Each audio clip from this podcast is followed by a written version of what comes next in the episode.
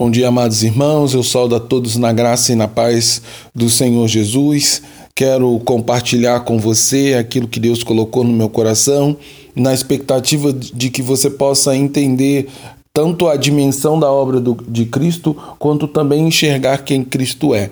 Se assim eu conseguir, eu vou ficar muito contente. Para isso, eu quero abrir, uh, convidar você a ler o texto de Colossenses, capítulo 1, versículos 15 ao 17, que diz: Ó, oh, qual é a imagem de Deus, do Deus invisível, o primogênito de toda a criação porque nele foram criadas todas as coisas que há no céu e na terra, visíveis e invisíveis, sejam tronos, sejam dominações, sejam principados, sejam potestades, tudo foi criado por ele e para ele, e ele é antes de todas as coisas, e todas as coisas subsistem a ele.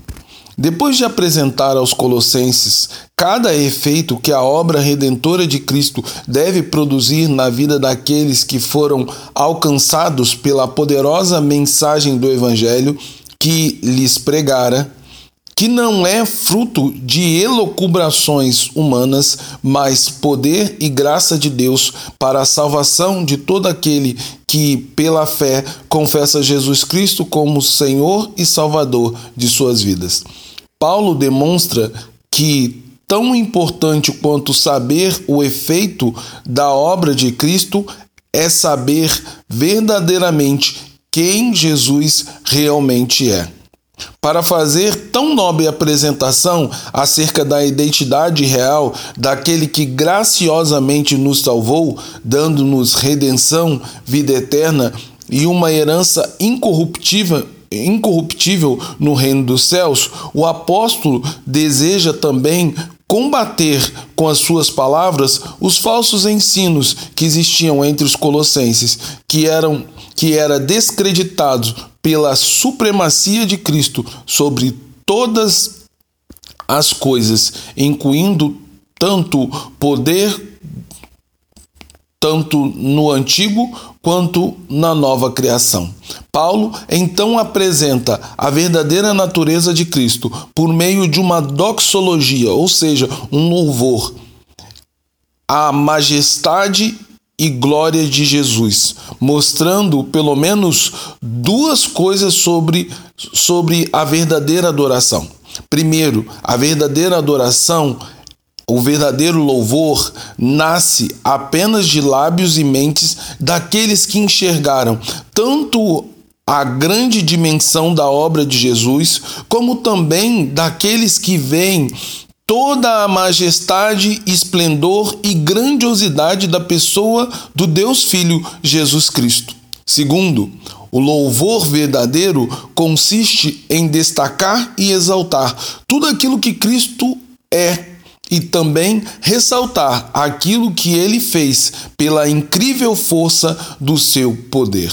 Ao apontar por meio do louvor para a supremacia de Cristo, tanto na criação, onde Cristo não é criatura, mas é criador, pois ele estava com Deus na criação, existindo assim antes de tudo, sendo ele Deus e ser e sem ele nada do que foi feito existiria, como disse João, capítulo 1, versículo 3. Quando tanto quanto para a redenção, pois por meio do seu sangue na cruz trouxe reconciliação, não apenas para a humanidade, mas também para toda a criação.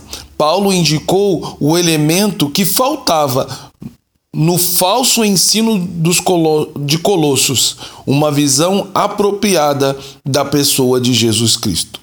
Com uma visão correta de Cristo, os colossenses seriam capazes de resistir aos falsos ensinos que os perturbava.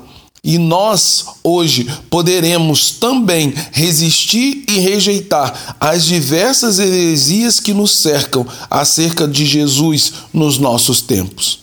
Além do mais, ao apresentar sua apologética, ou seja, a sua defesa de Cristo na forma de um hino, Paulo não apenas os exorta a rejeitar toda e qualquer heresia acerca de Cristo, mantendo-se assim firme ao evangelho que eles receberam e que produziu salvação e reconciliação com Deus por meio do sangue de Jesus na cruz do Calvário.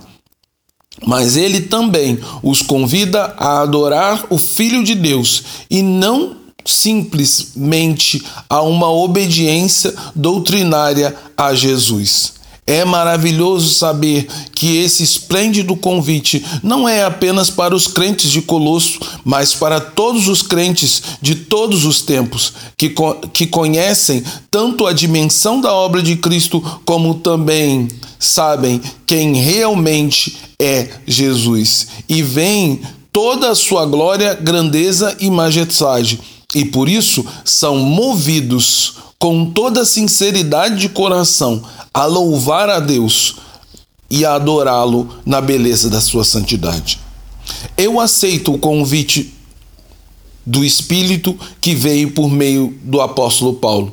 E você aceita o convite para louvar a majestade e o esplendor de Cristo, não apenas por aquilo que ele fez na minha vida e na sua vida, mas porque por saber e ver quem ele é?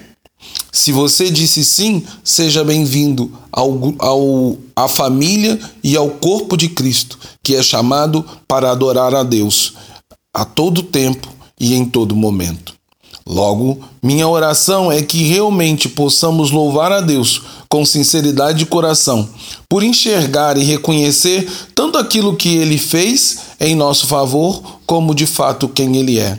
Deus Criador, Deus que estava desde a criação, que conhece nossa natureza, mas que mesmo assim morreu por nós na cruz do Calvário. Agora que o amor infinito e perfeito de Deus Pai, que a graça maravilhosa e redentora do Deus Filho e que o consolo que santifica e purifica do Deus Espírito sejam com todos os crentes verdadeiros em Jesus Cristo. Amém. Que você, amado irmão, que você, amada irmã, nesse dia possa adorar a Deus em tudo que você fizer.